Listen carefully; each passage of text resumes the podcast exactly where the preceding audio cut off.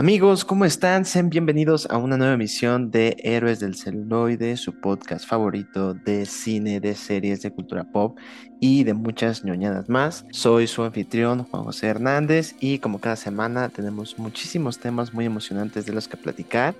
Por fin se llegó el evento cinematográfico del año, así es, estamos hablando de Barbenheimer, que por fin este double feature, este Barbie y Oppenheimer maratón que nos vamos a aventar este fin de semana, muchos cinéfilos, pues ya, ya llega a cines y pues obviamente vamos a estar hablando de estas dos películas, este anticipadísimo estreno de ambas cintas dirigidas por estos dos aclamadísimos directores, eh, Greta Gerwig y Christopher Nolan, respectivamente. Y pues además de eso vamos a tener como siempre las noticias más importantes de esta semana que dieron mucho de qué hablar en redes. También vamos a tener las reseñas de las películas que vi este fin de semana. Me lancé a ver por supuesto la nueva entrega de Misión Imposible de la que hablamos a profundidad la semana pasada, Misión Imposible Dead Reckoning. Y también pude ver Insidious 3, este, según yo, cierre ya de esta saga iniciada por James Wan, esta saga de terror que pues cierra, eh, pues ya les contaré más adelante, pero creo que cierra algo tibio y no tan, tan chingón como pudo haber sido. Entonces vamos a tener esas reseñas y vamos a cerrar obviamente con toda esta discusión alrededor de estas dos cintas que ya obviamente todo el mundo estamos esperando por ver. Y también vamos a analizar un poquito el porqué de todo este fenómeno del Barbenheimer, todo esto que se ha desatado porque todo el mundo va a ir a hacer este maratón ese fin de semana. Y pues vamos a darle. Muchas gracias por picarle al botón de play y arrancamos.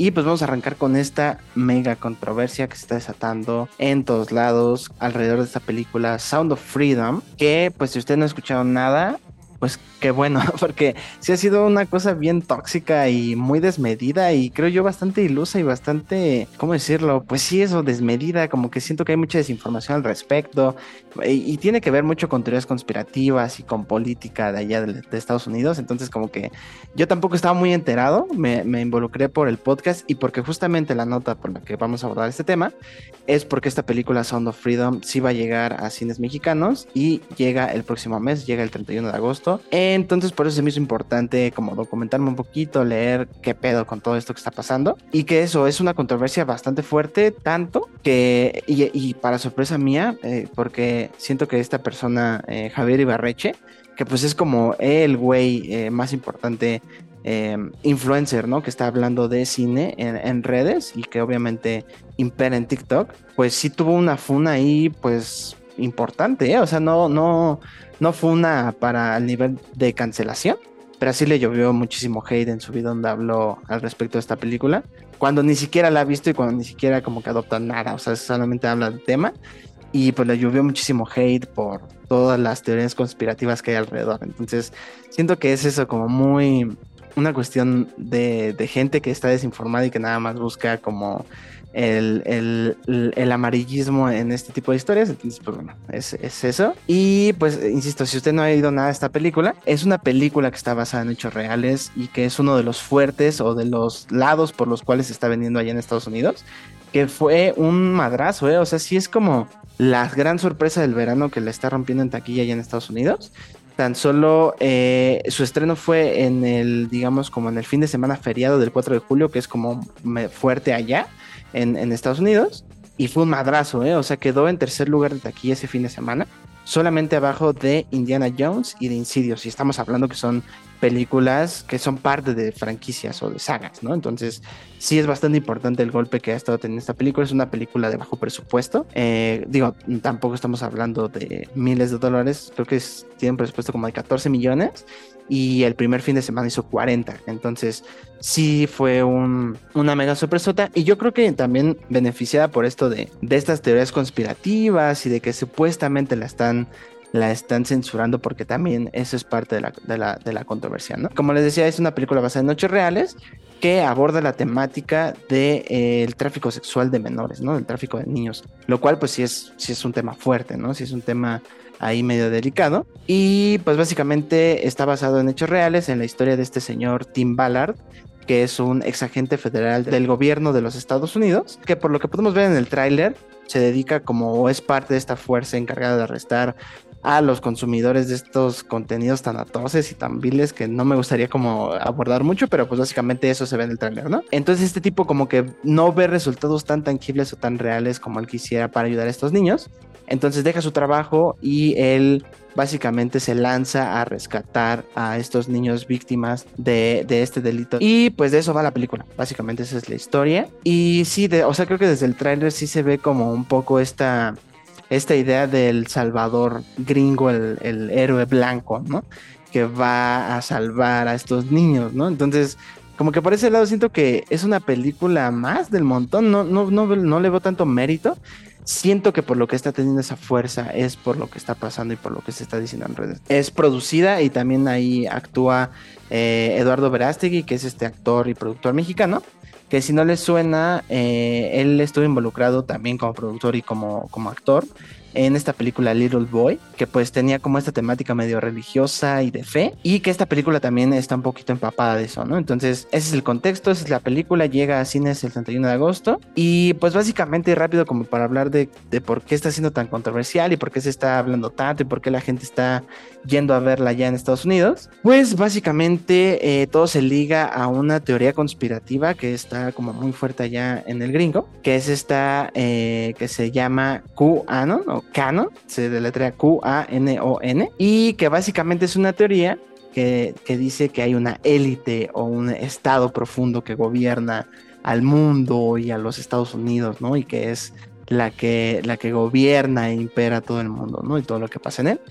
Y que pues son básicamente adoradores de Satán, que pues están detrás de todas, de todas estas redes de trata de, de menores. Esta red supuestamente está conformada por actores de Hollywood, políticos y funcionarios demás gente poderosa, ¿no? Y que pues sí es una, una teoría bastante conservadora, bastante de la ultraderecha de allá de Estados Unidos. Y que justamente por esto, y digo, eh, también se liga porque eh, su protagonista y también el director y el propio eh, personaje en el que se basa esta película, el, este señor que decía Tim Ballard, lo apoyan esta teoría, ¿no? Esta teoría conspirativa. Y han hablado en eventos al respecto, confirmando o apoyando su veracidad, ¿no? Entonces, de cierta forma la película apoya un poco esa idea y toda la controversia empezó porque al parecer muchos medios, incluidos los influencers, ¿no? En ese caso, no quieren hablar de ella, ¿no? No, no le están dando la visibilidad que merece según la gente que la ha ido a ver y que la cree necesaria que sí, o sea, está bien, es una película, si aborda ese tema está bien, creo que es un tema importante de abordar, pero que no, o sea, siento que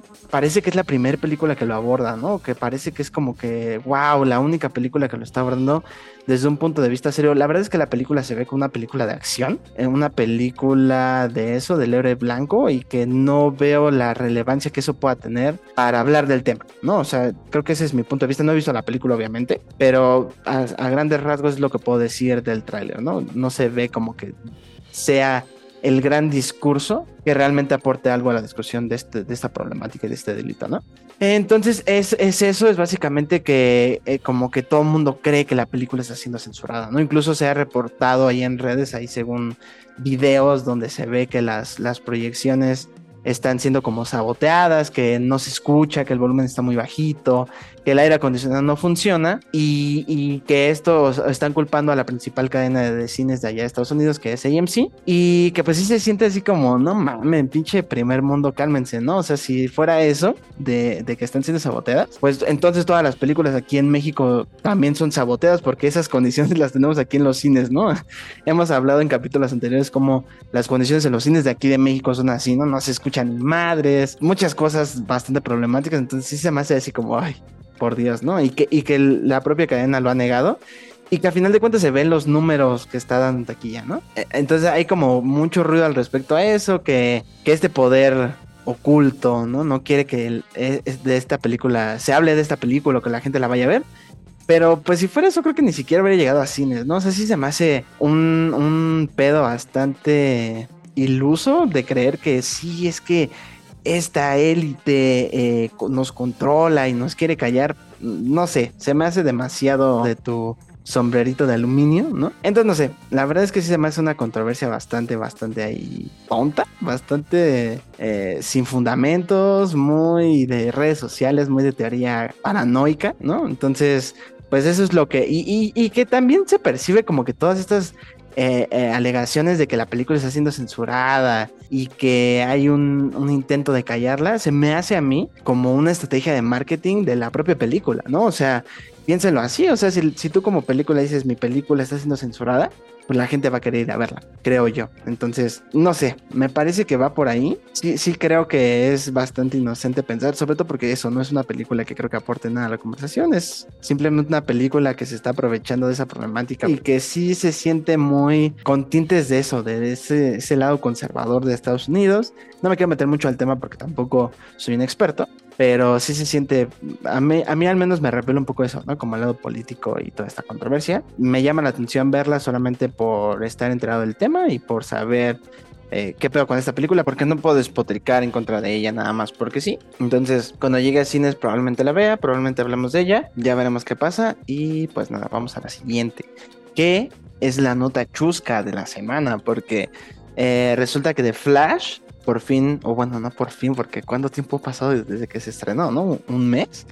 Eh, The Flash llegó a Video on Demand, a iTunes y Google Play, donde la puedes rentar, comprar para verla en línea. Y pues ya saben, cuando una película ya sale en digital y ya obviamente llega a los confines del Internet en alta calidad, pues se discute hasta el cansancio y en Twitter se armó ahí el hate y la burla en contra de la película eh, la verdad es que sí, ya ver las escenas en tu teléfono, ya en perspectiva y viendo todos los comentarios y sabiendo lo que representó eso cuando tú lo viste en el cine.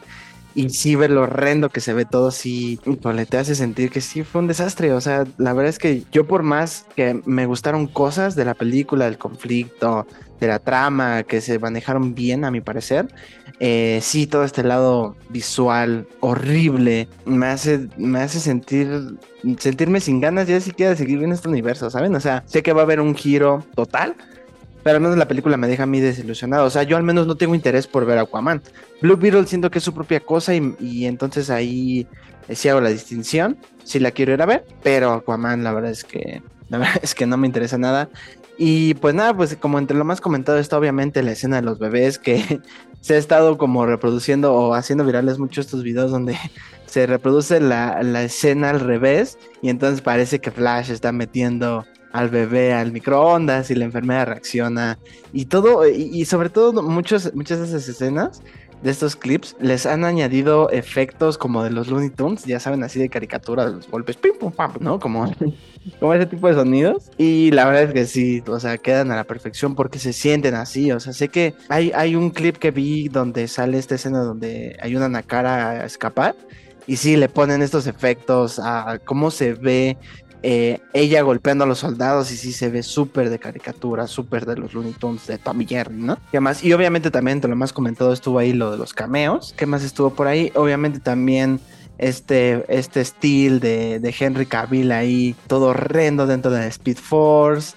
Em, la escena del lazo de la verdad de Gal Gadot, que muchos comentaban y sí estoy de acuerdo que qué triste que su personaje se volvió cada vez menos carismático y más usado por nada más porque sí. Y también, por ejemplo, lo de Nicolas Cage, qué pedo, o sea, eh, eh, vi en una entrevista que le hicieron a Annie Muschietti que él dijo que Nicolas Cage estaba muy entusiasmado por formar parte y que incluso sí grabó. ¿Y dónde está eso que grabaron? O sea, sí está bastante, bastante horrible y eso, verlo ya en tu celular, en alta calidad y en Twitter con todos estos comentarios, sacan a reducir muchísimo más lo terrible que fue, ¿no? Lo terrible que, se percibe a la distancia y que sí saca mucho de pedo de Tom Cruise dijo que estaba chingona, este, James Gunn la alabó como una de las mejores películas de superhéroes, entonces, no sé, eh, la verdad es que sí, qué lamentable, no duró nada en cines, tuvo un desempeño terrible, es el peor fracaso de Warner, o sea, incluso abajo de Green Lantern, de la, Green Lantern de Ryan, de Ryan Reynolds, perdón. Entonces, está cabrón el, el pinche fiasco que fue. Se ve ya el desinterés en, tan solo en la falta de promoción o de marketing para Blue Beetle. Entonces, qué triste que este universo cerrara así. Ojalá que eso dé lecciones y todo lo que está pasando en Hollywood que platicamos la semana pasada dé un nuevo giro y un cambio de paradigma a lo que se está produciendo allá, sobre todo porque si los superiores van a seguir como lo que domina el mercado allá, pues que se reestructure y que eso se vea reflejado en mejores productos. Y si no, pues que venga la siguiente tendencia y que eso nos entretenga. Puede que sean los videojuegos, no sabemos. Mario Bros definitivamente sí fue un trancazo. Es la película más taquillera del año y pues ya todos los estudios están frotando las manos a ver qué videojuegos adaptan, ¿no? También el éxito de, de The Last of Us da mucho de qué hablar. Este año creo que ha sido el año más exitoso para adaptaciones de videojuegos. Digo, son dos, pero años pasados hemos tenido cero, ¿no? A pesar de que sí ha habido varias adaptaciones de videojuegos. Entonces, pues nada, qué triste que The Flash se despida así y quede para, para hablar de lo peor que está pasando en, en Hollywood. Y sí, creo que es como ya de los últimos gotitas que están derramando ese vaso llamado el Hollywood comercial. Pero bueno, eso fue eh, rápidamente Flash, porque la verdad sí vi mucho la conversación y sí me, causó mucha risa y me hizo reconsiderar mucho lo que pienso de la película. Me siguen gustando las cosas que me gustaron, pero sí, de verdad, ¿cómo es posible que eso se haya estrenado en cines, de verdad? Incluso vi un, una escena creada por un fan. Es una escena obviamente inventada, hecha por un, por un artista de VFX donde va una mamá con su bebé y Flash llega y se roba al niño y lo mete a un horno, ¿no? En una cocina. Entonces, y, lo más triste, y que comentaban eh, quien lo tuiteó, eh, era que fácilmente esa escena podía entrar dentro de la película porque está igual de, de, de, de hecha improvisado y con esa calidad tan inmediata. Entonces, qué triste, qué lamentable de Flash, eso fue.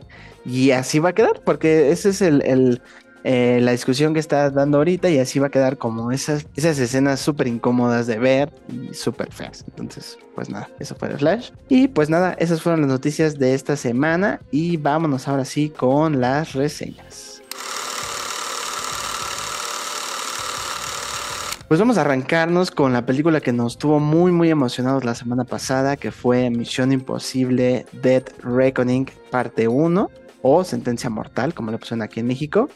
Eh, que pues tuvo un estreno bastante, bastante fuerte en, en, todo el mundo. Le metió ahí un buen billetazo al señor Tom Cruise y lo que ya habíamos comentado la semana pasada es su poder de él como estrella. O sea, no niego que haya fans, miles y millones de fans de la franquicia. Pero definitivamente, si está dando esos números, no nada más esos fans acérrimos de esta franquicia están yendo a verla, sino el público en general y creo que se va a mantener, o sea, por ahí leía que va a tener una, una, caída del 50%, lo cual no está nada mal pensando en que llegan dos películas del calibre de Barbie de Oppenheimer, ¿no? Entonces creo que está bien. Y pues sí, lástima que vaya a perder sus, sus eh, proyecciones en IMAX, porque pues obviamente Oppenheimer va a opacar eso. Pero eh, si usted no ha podido verla, vaya a verla, creo que se la va a pasar chido. ¿Y qué me pareció a mí? La verdad es que sí me decepcionó un poquito. No voy a decir que es una mala película en absoluto, creo que no es un mal producto ni es una mala experiencia. Me la pasé chido, la disfruté mucho. Palomera, todas las secuencias de acción me emocionaron muchísimo. Ahorita hablo de ellas a profundidad. Pero sí creo que no es la mejor, eh, no es la mejor de, la franquicia. Creo que ni siquiera entre las primeras tres o cuatro. Creo que sí está abajo, por ejemplo, de Rogue Nation, de la primera Misión Imposible y obviamente de las grandiosas eh, Protocolo Fantasma y eh, Fallout. Creo que está abajo de ellas. Es mejor obviamente que la segunda y la tercera. Pero creo que mi principal problema fue su villano, por un lado, ¿no? Eh, creo que está muy, muy chingón que quisieran alejarse del típico villano de Misión Imposible, porque sí creo que todos los villanos son idénticos, como esta cuestión de sí, vamos a robar una bomba nuclear o códigos nucleares o un virus, ¿no? Algo letal que acabe con la humanidad y que haga que el mundo se renueve, ¿no? Y que haya un nuevo orden mundial, ¿no? Como que sí ya se empezaba a gastar un poquito esa fórmula. Y eh, en este caso ahora deciden irse por una cuestión un poquito más actual. Aborda lo de la inteligencia artificial de un modo bastante inteligente, creo yo, pero que al mismo tiempo eh, le juega en contra. Y les voy a decir por qué, porque es una inteligencia artificial, digamos, el villano, el villano grande, que va a ser el villano, digamos, a vencer de la segunda entrega, pero no es una inteligencia artificial con una voz, ¿no? O sea, no es una inteligencia artificial interpretada por alguien o con una voz artificial que todo el tiempo les está hablando a sus protagonistas o que tenga como una versión holográfica, nada de eso como lo hemos visto, no sé, en películas como Terminator, ¿no? Eh, las más recientes, sino que acá es una inteligencia artificial que manipula todo el mundo, manipula la información, manipula las comunicaciones del propio equipo de, de Ethan Hunt, ¿no? Entonces, eso está bastante interesante, eso está cool. me gusta, es, es, es eso, es, es nuevo, es fresco. No necesariamente tiene que ser eso, como una entidad digital que lo controla todo, sino simplemente es ahí eh, la, supercomputadora que manipula todo esto eh, como un fantasma, ¿no? Entonces eso está muy padre, pero creo que eso, eso justamente le juega un poco en contra porque no hay una fuerza física em, presente todo el tiempo, ¿no? Si hay un villano ahí, que es este mentado Gabriel, que em, lo involucra en el pasado de Ethan Hunt, eh, lo cual a mí me gustó mucho la exploración de este pasado de ellos como agentes, o sea, cómo es que ellos llegan a la FMI, pero siento un poquito como, igual y se explora en la siguiente, pero como que no llega nada eso de Gabriel y, me parece un personaje híjole, súper cliché y de lugar común de villano, ¿eh? O sea, no tiene una motivación real más que pues ser como parte de este nuevo orden, es como un ser desalmado y muy calculador, pero todo, toda su amenaza está muy platicada y creo que eso tiene que ver mucho con el villano,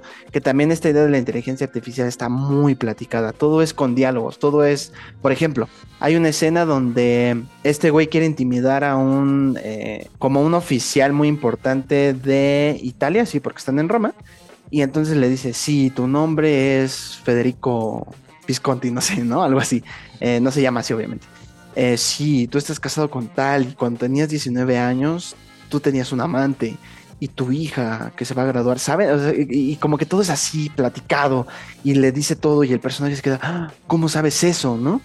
pero, pero no se siente una amenaza real porque yo no conozco a este personaje, yo no conozco si tiene una hija o si lo que me está diciendo es verdad, ¿no? Es, es todo platicado y no tiene fuerza, o sea, creo que sí es importante verlo con imágenes, ¿no? O sea, es, el mayor poder del cine. Y pues si no lo veo, pues no lo siento y no lo entiendo. Y es solamente un diálogo. Todo el mundo puede decir lo que sea. Entonces, si no lo veo, para mí no es creíble, ¿no? Y entonces se siente muy diluido ese poder antagónico que hay en la película.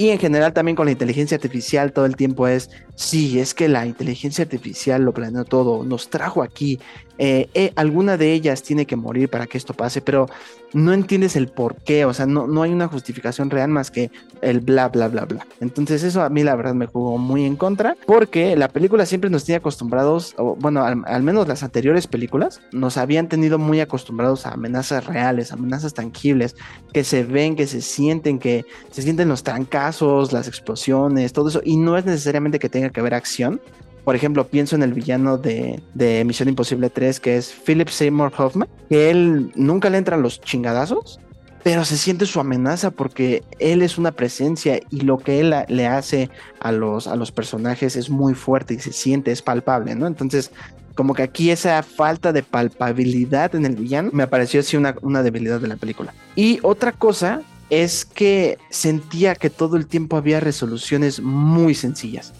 y, muy sencillas como de película de acción, de que dices, ay, no es cierto, puta, qué coincidencia, ¿no?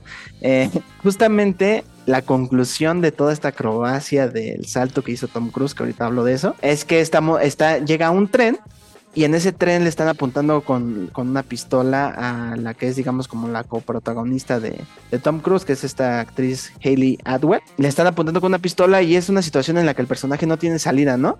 Y entonces mágicamente Tom Cruise casualmente llega y aterriza en ese vagón y, saca volando al güey que le estaba apuntando esta chava, ¿no? Y entonces es así de, no mames, neta, o sea, híjole, eso se lo, eso, ni, siquiera a Rápidos y Furiosos se lo paso, ¿no?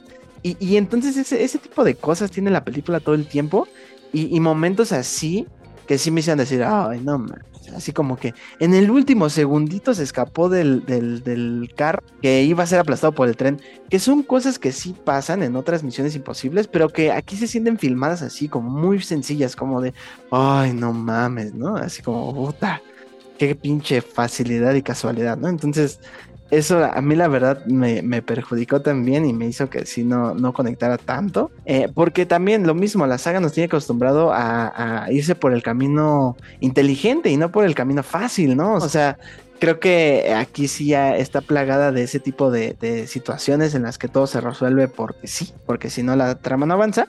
Y creo también que le juega muy en contra que sea una parte uno. Eh, como pasa con muchas películas que se dividen en dos partes, esta película se siente como medio inconclusa, ¿no? O sea, como que nada puede llegar hasta sus últimas consecuencias porque es la parte uno. Si lo resolvemos ahorita ya no hay parte dos, ¿no? Entonces muchas cosas se sienten así como muy tibias en su resolución, en su exploración, en, su, en, cómo están filmadas, en cómo están manejadas. Y, pues nada, se siente como, como eso. Eh, por ahí leía, por ejemplo, que Tom Cruise eh, no quería terminar la película en un cliffhanger porque lo sentía muy anticlimático. Lo cual también creo que es como extraño. Eh, creo que hubiera preferido más. Termina como, no mames, ¿qué va a pasar, no? Este, eso me hubiera permitido a mí sentirme más enganchado, que es algo que pasó nuevamente. Creo que este año vamos a hablar mucho de Across the Spiders, pero es un gran ejemplo de cómo cerrar tu película con un buen cliffhanger, ¿no? Con todo, todo lo que se ha anticipado en la película en estos 120 minutos de duración, no llega, ¿no? Y no es anticlimático, al contrario, o sea, la película sí cuenta una historia y te deja con ganas de más, ¿no? Y aquí está como que ni cuenta una historia real ni me deja picado. Entonces, no sé, eh, siento que ese fue mi principal problema o mis principales problemas con la película. Pero de ahí en fuera, la verdad es que sí es, un, es una gozadera, ¿eh? O sea, hay una persecución ahí muy, muy cagada eh, eh, justamente en, Roma. En un, en un carrito amarillo y que es una escena muy muy divertida. En general creo que lo fuerte de la, de la cinta es la acción. como siempre, ya ver la, acrobacia de Tom Cruise como tal dentro de la trama de la película es impresionante y sobre todo la, la reacción de la sala, ¿saben? Como que siento que la gente que estaba ahí ya había visto esa escena, ya la había visto en redes, pero mucha gente muy sorprendida y a mí también me sorprendió, ¿no? Como decir, no manches, o sea, ya verlo como tal, eh, cómo está pasando en la película es muy, muy increíble y se siente una atmósfera así de, wow, estoy ante algo mágico, nunca antes visto. Tom Cruise de verdad arriesgando su vida por, eh, por entretenerme y porque mis palomitas y mis nachos y mi ice y toda mi experiencia sea la mejor. Neta, sí es de aplaudirse, ¿eh? la neta. Em, eso, la acción está muy chida. Y creo que también, creo que lo que más, más me gustó de la película es lo que decía hace rato de esa exploración de eh, cómo llegas eh, o cómo te haces agente de la FMI, que sí es muy interesante. O sea, creo que nunca se había explorado eso en ninguna película. Que básicamente todos los que son parte de esta fuerza Misión Imposible, pues han estado en malos pasos o han sido criminales, ¿no? O tienen estas habilidades y las usaban para el mal. Y como alternativa a ir a la cárcel o a morir o lo que sea, pues se les dio la decisión, ¿no? Que es justamente el decidir si enfrentar todo lo que han hecho o usar sus habilidades para algo bueno, ¿no? Para algo mejor. Y eso la verdad es que como que deconstruye mucho a todos los personajes, incluso un personaje como Benji, que a mí se me hace súper noble y súper tierno y adorable, y, y, lo deconstruye, ¿no? O sea, pensar que en algún momento anduvo en malos pasos y que ahora está haciendo esto por estas razones, lo hace un muchísimo mejor personaje, un personaje más fuerte, un personaje gris, eh, que ahora pues usa sus, habilidades para algo bueno, pero al final de cuentas con matices, ¿no? Entonces, eso es muy, muy chingón, muy interesante y está muy bien llevado con este personaje, esta chica, eh, Hayley, Atwell, que lo hace muy, muy bien, es muy carismática, tiene una presencia muy chida en, la cinta, que definitivamente es una gran adición al equipo de, estas películas. Eh, lamentablemente, ya es con spoilers, obviamente, esta reseña ya hablé de muchos puntos de la, de la película. Eh, el personaje de Rebecca Ferguson muere, lo cual no me molestó, pero tampoco me encantó, o sea, como que está X, está tibio, está eso, o sea, como no es la parte final, no está llevado hasta, hasta lo más duro, hasta lo más cabrón. Siento que está colocada su muerte en un punto raro en la película, creo que me hubiera, me hubiera gustado más que hubiera muerto al inicio, como que se sentía como el detonante de la historia, y aquí pasa en un momento raro porque es como en el clímax del... Es, es prácticamente el clímax de la película, pero no se siente así porque todavía viene lo fuerte, ¿no? Y, en la resolución, entonces no se siente así, eh, se siente como un clímax raro, que no mueve nada, que simplemente es algo que pasa en el camino para que la historia siga y no algo que detone la, la resolución, ¿no? Entonces, pues nada, creo que eso es lo que me pasó con, con Misión Imposible Dead Reckoning. Eh, pero sí la recomiendo, la verdad es que sí es una experiencia muy, muy divertida. Eh, no sé si a comparación de las que se estrenan este fin de semana, ya que las vea les podré decir, pero si les llama la atención, véanla. La verdad es que está entretenida. No se la van a pasar nada mal, definitivamente. Es una película muy entretenida, muy divertida, llena de acción. Creo que, creo que está, está bien. Eh, y aunque tuve todos estos problemas con la cinta, eso no disminuye mi emoción por la parte 2, ¿no? Porque, como ya dije en el episodio anterior, esta saga es una saga a la que le tengo mucho cariño, me gustan mucho las películas, todo el poder de Tom Cruise eh, me atrae mucho eh, a verlas, a verlas. Y pues nada, espero que esta conclusión y esta parte 2 pues sí tengan como riesgos más grandes y que sí lleven todo a, tener un impacto mucho más cabrón que solamente personajes hablando y discutiendo de por qué son tan malos o por qué la amenaza es tan real, ¿no? Sino una amenaza real, una amenaza tangible. Y pues nada, pues eso fue, eso fue mi reseña rápida de Misión Imposible Dead Reckoning. Les digo, insisto, vayan a verla, está cool, no se la van a pasar nada mal. A mí no me encantó y no creo que sea de las mejores. Creo que sí está muy, muy hypeada, muy... No tan sobrevalorada, pero sí un poquillo. Sí tiene ahí como un poco como que siento que el poder de Tom Cruise es tal que nos, nos está cegando.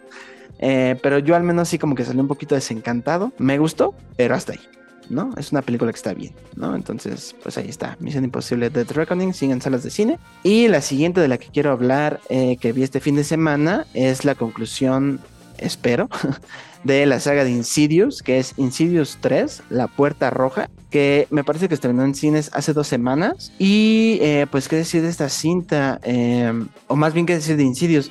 Yo estas películas las empecé a ver hace poco, las empecé a ver con mi novia porque a ella le gustan mucho las películas de terror, a mí no, yo la verdad es que soy muy miedoso, o, era, al menos con las películas de terror, pero como que agarramos mucho esta onda de ver franquicias de terror. Nos aventamos Halloween, eh, El Conjuro y, e Insidious fue una de ellas. Y entonces, hablando de James Wan, prefiero las, las películas del Conjuro. Me gusta más cómo está abordado por allá eh, el tema del terror, como este terror especulativo, ¿no? De que siempre sientes que va a pasar algo y nunca pasa y, y no es este terror del jumpscare, el terror inmediato de que ¡wow! y el sonido se va bien cabrón y eso es lo que te asusta, sino un terror muchísimo más inteligente, más de eso, de la expectativa de va a pasar, no va a pasar, porque como que ya conocemos el lenguaje de las películas de terror, ya sabemos dónde nos van a asustar, ¿no? Ya sabemos dónde va a venir el chingadazo de terror y esa espera y el, no, el que no llegue el terror y que todo el tiempo estés así súper tenso, a mí la verdad me gusta más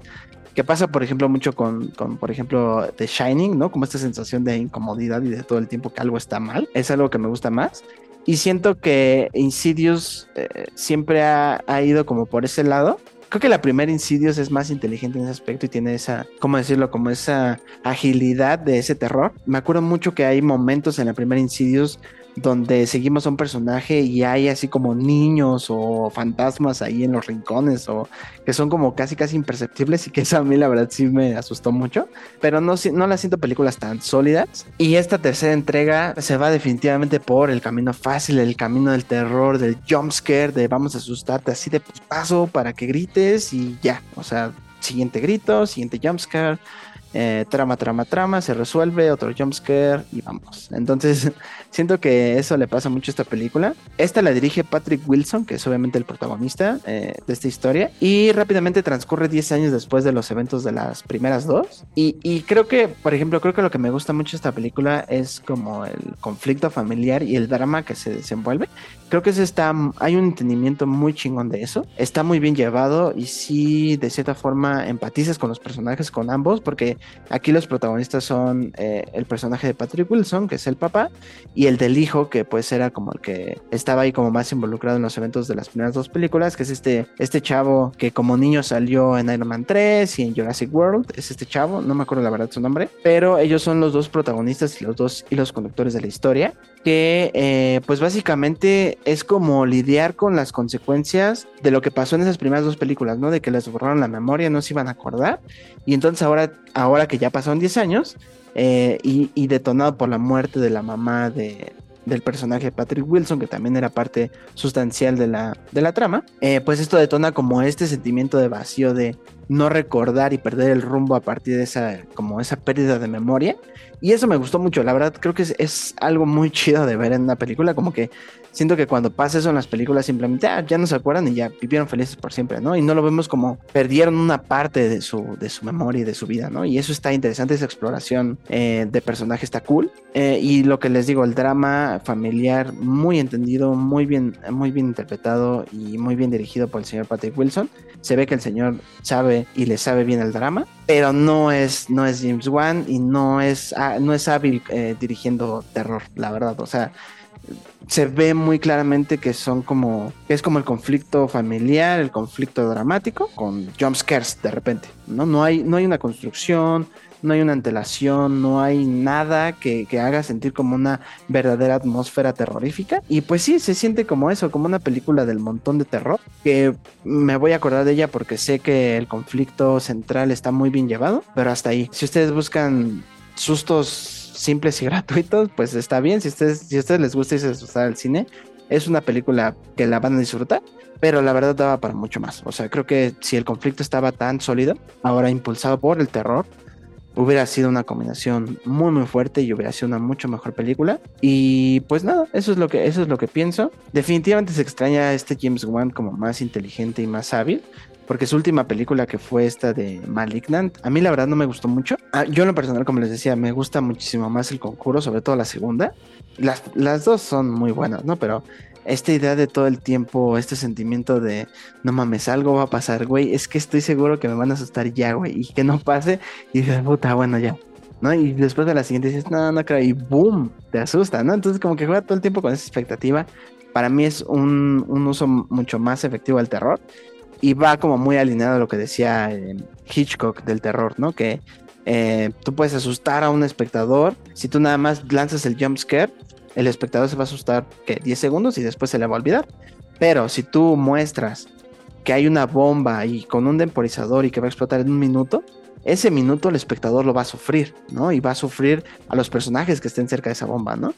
Y entonces ese es el, ese es el chiste para que cuando llegue el momento de la explosión, pues ya sea una, una, suma de emociones, ¿no? Como este sube y baja de va a explotar, no va a explotar, al final explota o no explota, ¿no? Pero esa antelación creo que es mucho más efectiva y es una emoción que se queda más tiempo en el espectador. Entonces, creo que esta película se va por eso, por el, la explosión inmediata de va a explotar y explota en ese instante. Entonces, pues nada, yo creo que sí va a ser la última de Insidious. Ya no creo que tenga como una fanática tan grande, como creo que sí lo tiene, por ejemplo, el conjuro. De hecho, me pasaron, nos pasaron el tráiler de La Monja y creo que esa tiene muchísimo más hype, ¿no?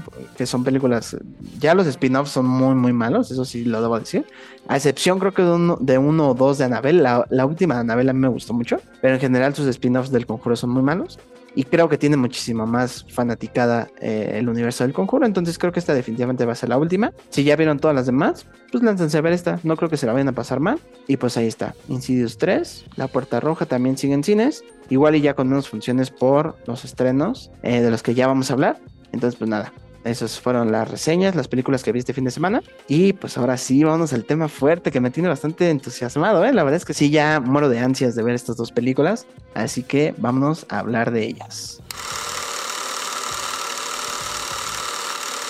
Ahora sí, el momento que hemos estado esperando desde probablemente que se anunció que estas dos películas iban a estrenar el mismo día, al fin están en cines Barbie y Oppenheimer. Estas dos películas eh, pues bastante anticipadas por, creo que, o sea, sí hay mucha gente que las espera, pero principalmente por la comunidad cinéfila, ¿no? Sí es mucho a raíz de este meme y de este trend o de esta etiqueta que se le puso del Barbenheimer y que sí creo que las dos apelan mucho a, un público cinéfilo, obviamente Christopher Nolan por ser uno de los directores más aclamados y creo que sí como eh, de más fácil acceso cuando se habla de cine más serio, porque es lo más mainstream.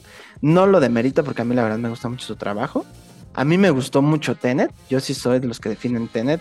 Yo sí la disfruté mucho. Y a mí me parece un director muy, muy interesante. Sus películas me gustan mucho. Eh, creo que con el tiempo como que se les ha ido tachando de básicas, justo por eso. Eh, películas como Inception o Interestelar, siento que ya ahora se perciben, en su momento fueron como, no mames, la gran joya. Y ahora como que sí se tiene este concepto de, ay, pinches películas básicas, ¿no? Eh, yo la verdad no comparto ese sentimiento. Eh, y por el otro lado está obviamente Barbie, dirigida por Greta Gerwig, que pues ha sido una directora que ha generado mucho interés y mucha pasión y mucha emoción a partir de sus películas, empezando por Lady Bird, obviamente Mujercitas y ahora con Barbie. Y, además hace dupla con, con Noah Baumbach pues obviamente ya los hemos visto colaborar juntos en Frances Ha, que es una película bastante, bastante buena. Eh, vamos a empezar hablando de Barbie, que pues no sé, siento que es como la película que tiene más hype, porque fuera del círculo cinéfilo, el público en general está muy, muy entusiasmado y muy en este tren ya súper rosa, todo, todos lados. Aquí en México se hicieron súper virales los tacos rosas, eh, los elotes rosas, entonces como que sí, hay mucho hype alrededor y sí, sí está en la, en la conversación mainstream. Entonces, siento que es una película que va a atascar las taquillas. Creo que por ahí leía que eh, se hace una proyección que muy probablemente iba a entrar en el top 10 histórico de taquilla de aquí de México.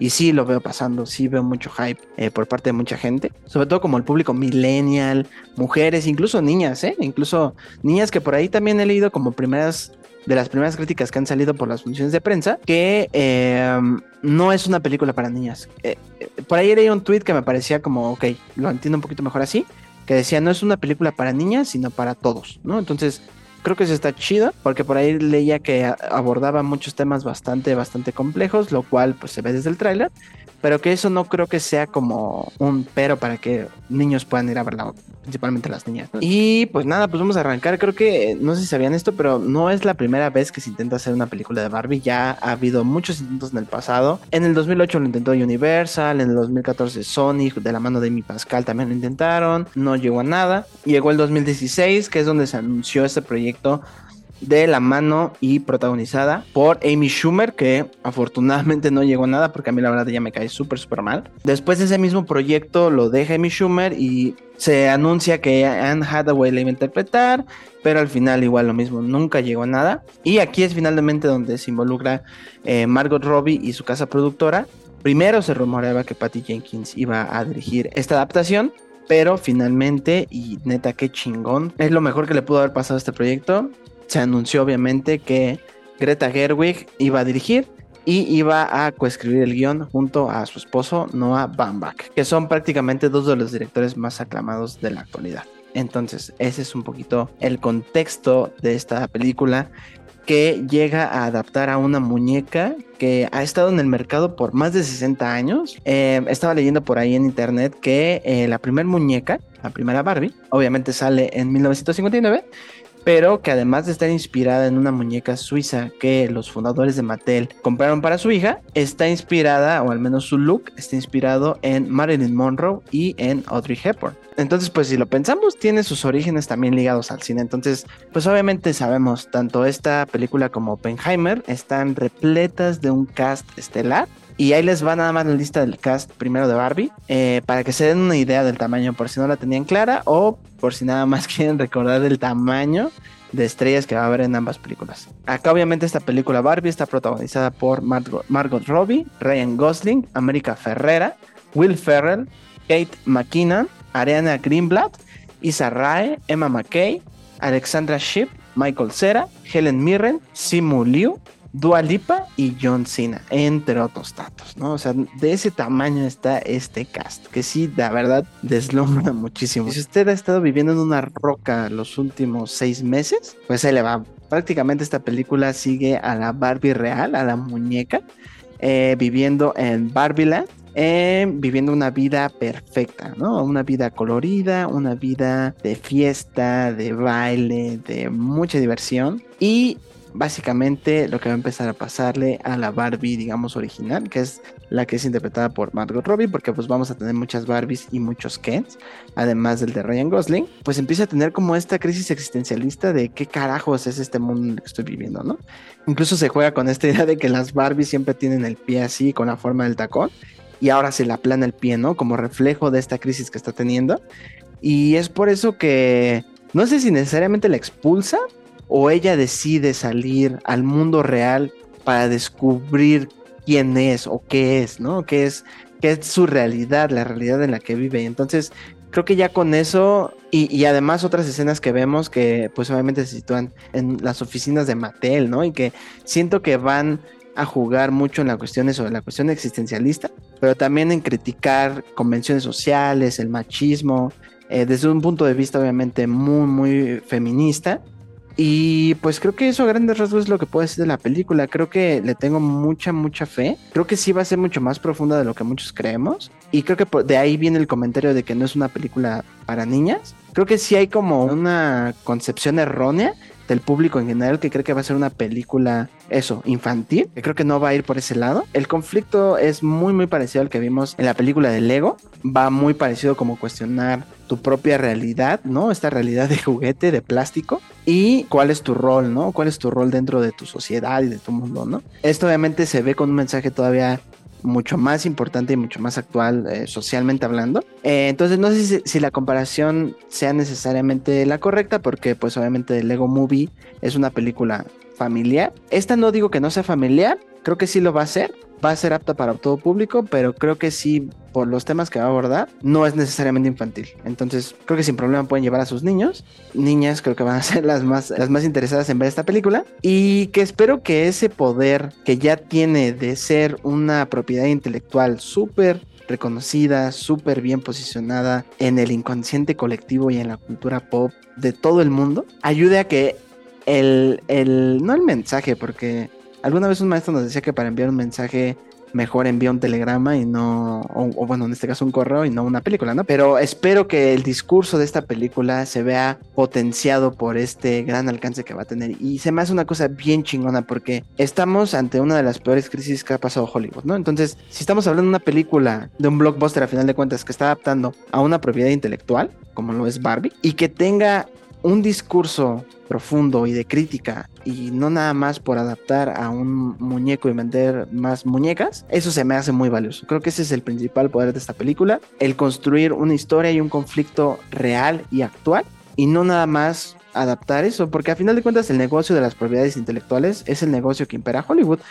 A final de cuentas las películas, por ejemplo, Marvel, las películas son como, digamos, como la inversión. Ahí las verdaderas ganancias vienen en los parques, en los juguetes, en las pijamas, en los peluches, en toda la mercancía que ustedes ven. Ese es el verdadero negocio, ¿no? Y entonces aquí no niego que también es un comercial a Barbie, a Mattel, pero si eso tiene un, un, un discurso profundo, con algo de crítica y con algo que decir y que le llegue a la audiencia y que la saque de su zona de confort, eso creo que es lo más valioso de esta película, por lo cual creo que está chingón que todo el público la, la quiera ver, niños, eh, adultos, millennials, no millennials, y creo que algo que es digno de admirarse de esta película es su marketing, ¿no? Desde el tráiler si te gusta Barbie, esta película es para ti. Si no te gusta Barbie, esta película también es para ti, ¿no? O sea, también está apelando al público masculino a ir a ver la película, porque creo que no nada más es una película que por tener una perspectiva femenina o feminista, tú como hombre no puedas acercarte a ella, ¿no? Y además, creo que también tiene que ver mucho eh, esta idea de como meter en el tráiler esta escena de, referenciando a Stanley Kubrick, que no sabemos si, si es parte o no de la película como tal o si es nada más se filmó para como los materiales promocionales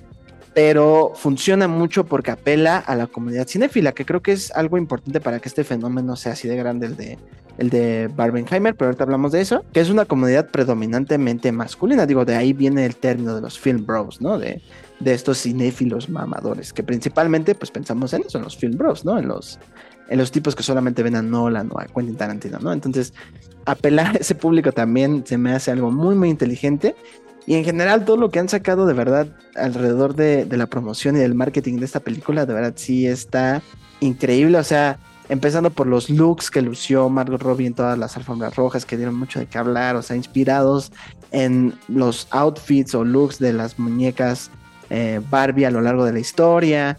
Eh, el propio soundtrack de la película está plagado de iconos musicales actuales. Está ahí Dua Lipa, Billie Eilish, Nicki Minaj, Carol G, todas las colaboraciones que han hecho con muchísimas marcas de ropa, incluso por ahí está la Xbox de Barbie, el Airbnb de la casa de ensueño de Barbie también, eso está muy muy increíble, el filtro que se, que se viralizó hace unos meses donde tú podías hacer tu foto como los pósters, esta, esta de que si buscas Margot Robbie o este Ryan Gosling en Google y se vuelve rosa por completo la interfaz, todo, todo ha estado, ha sido un, un marketing muy, muy exitoso que si de por sí ya es una, es una propiedad intelectual que se vende sola y bien posicionada, Ahora imagínense todo esto que han sacado que, digo, tan solo aquí en México, las palomitas rosas de Barbie, las palomeras, muchísimas, muchísimas cosas que están saliendo. También, por ejemplo, salió la Barbie de la película. Entonces, creo que sí es un marketing muy bien pensado porque, digo, al final de cuentas, la propia película es un producto de marketing hacia Mattel, ¿no? Pero si a final de cuentas va a ser una película poderosa y que tiene algo que decir,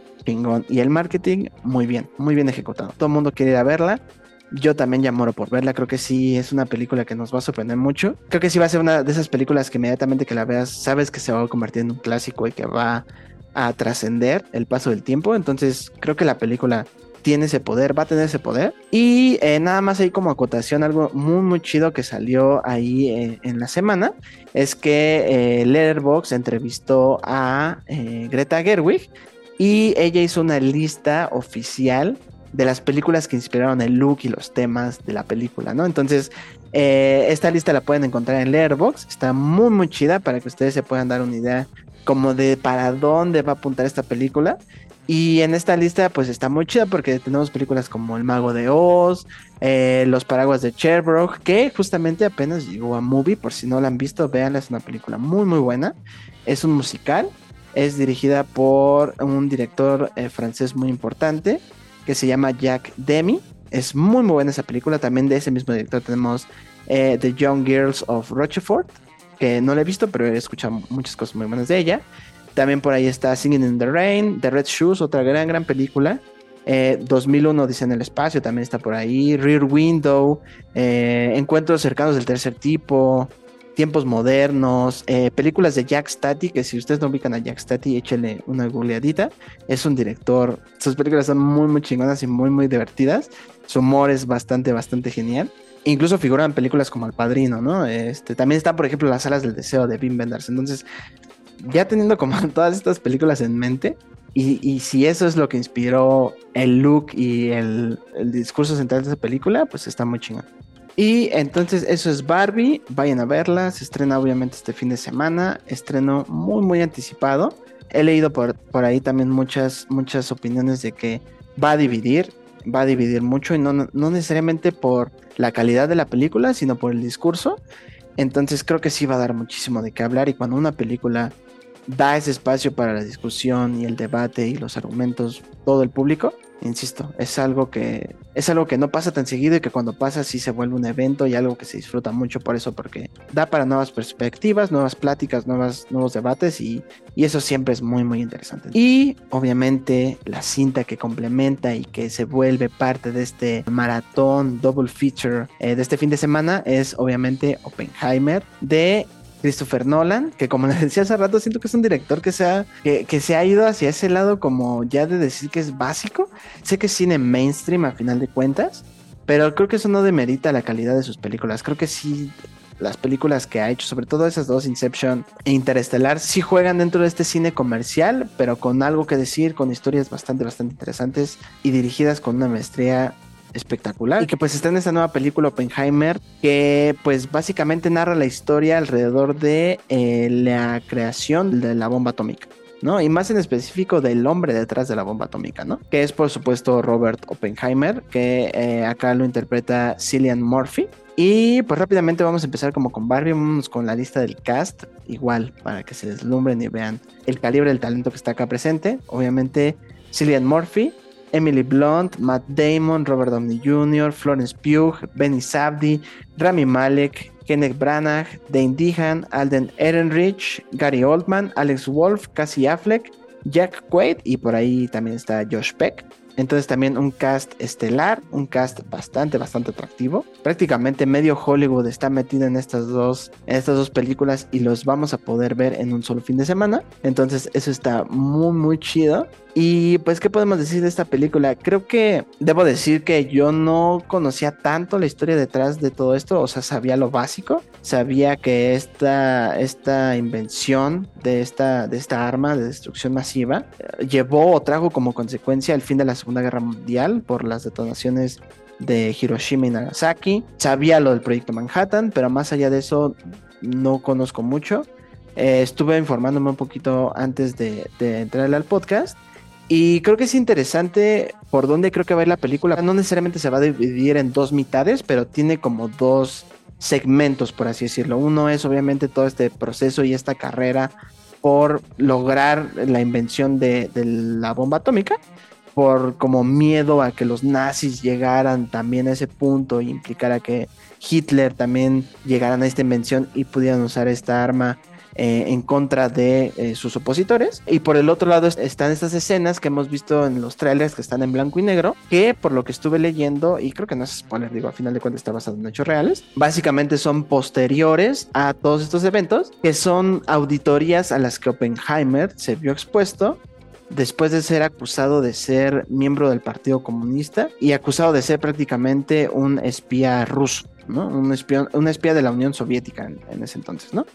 Em, entonces, viendo como estos dos panoramas y estos dos puntos y también como explorando un poquito lo que pude leer de, este de este personaje Oppenheimer. También creo que la película va a estar cargada un poco de, de este conflicto moral, digamos, eh, que tiene la ciencia, ¿no? O los científicos, de dónde recae la responsabilidad. En este caso, por ejemplo, en los propios científicos involucrados en lograr este avance tecnológico, que a final de cuentas es un arma, pero es un avance tecnológico y científico, o el Estado, ¿no? El gobierno que comisionó a estos científicos para realizar estos experimentos y estas pruebas para consolidar un proyecto así y después usarlo como arma de destrucción masiva, ¿no?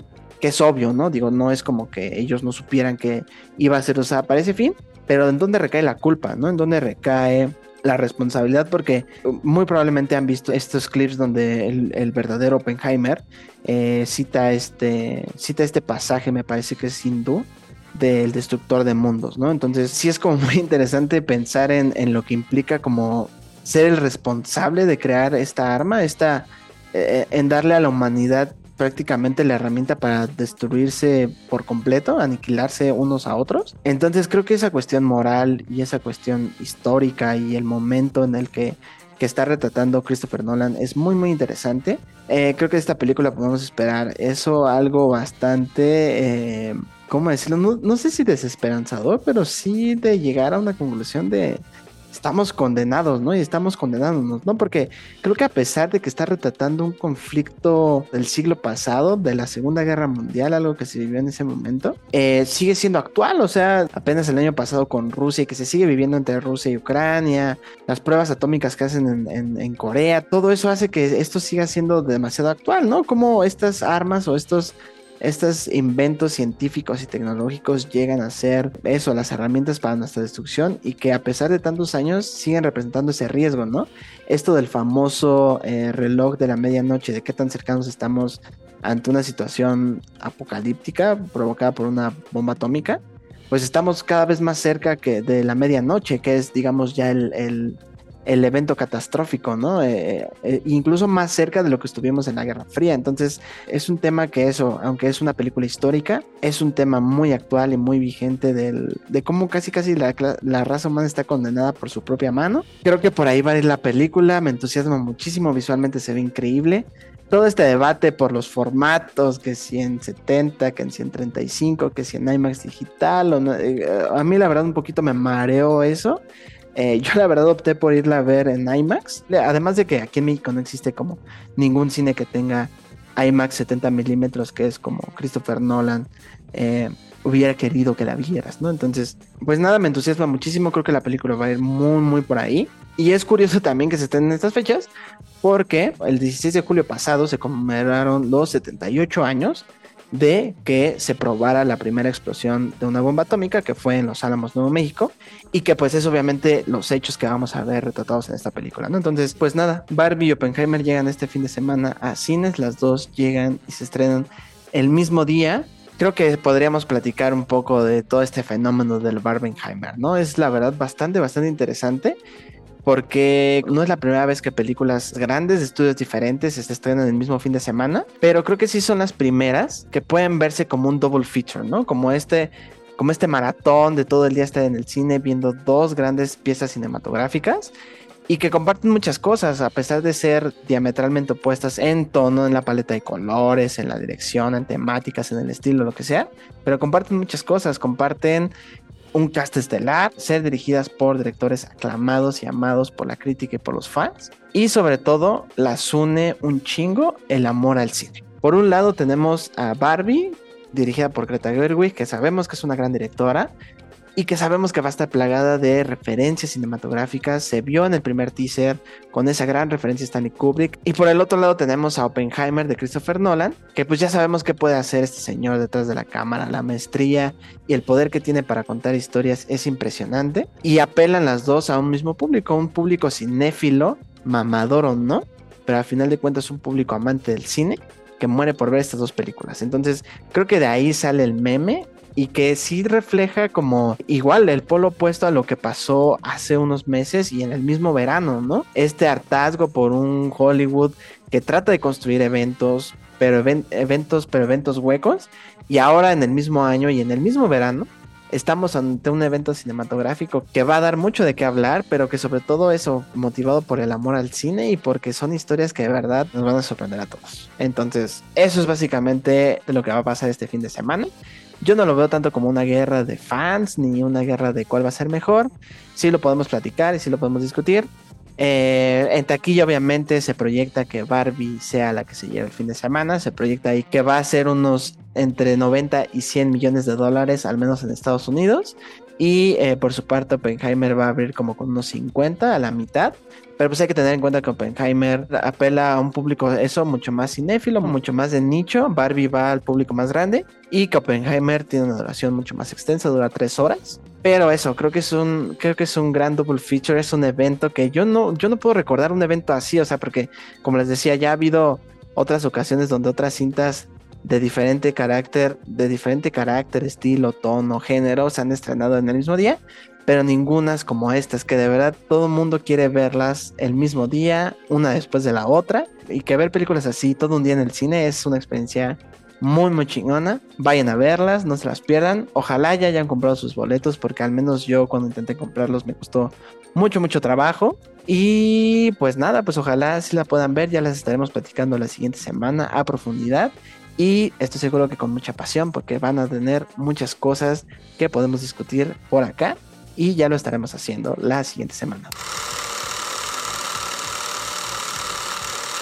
Y ya para cerrar este capítulo alrededor del Barbenheimer y como ya es costumbre, o bueno, costumbres del capítulo anterior, quiero cerrar el programa de esta semana con el héroe de la semana, que en este caso va a ser un empate porque claro que sí, los héroes de esta semana van a ser ni más ni menos que Greta Gerwig y Christopher Nolan, porque como dije, a pesar de que sus películas están compitiendo en taquilla y a lo mejor personas tienen que decidir cuál ir a ver este fin de semana, creo que nos van a dar una satisfacción completa a ese cinéfilo que todos los que amamos el cine llevamos dentro. Es una emoción muy, muy grande, la verdad no puedo pensar en otro evento así, de ese calibre, porque puedo pensar en eventos, digamos, como de películas de acción, de superhéroes, ¿no? En este caso, pero nunca un evento así, un evento motivado por el amor y la pasión al cine y por de verdad películas que sé que van a tener historias con las que voy a conectar, van a tener cosas que decir y que va más allá de simplemente distraerme y desconectarme, sino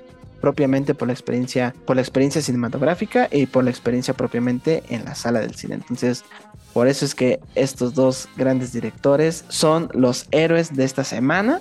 Y pues vámonos, muchas, muchas gracias por haberme escuchado en este capítulo. Poco a poco irá agarrando más forma. Espero que les esté gustando, no se desesperen, les prometo que voy a ir mejorando. Y pues nada, muchas gracias, muchas, muchas gracias por haber escuchado hasta este punto, por haber escuchado el capítulo completo. Y nos estamos escuchando la siguiente semana. Bye.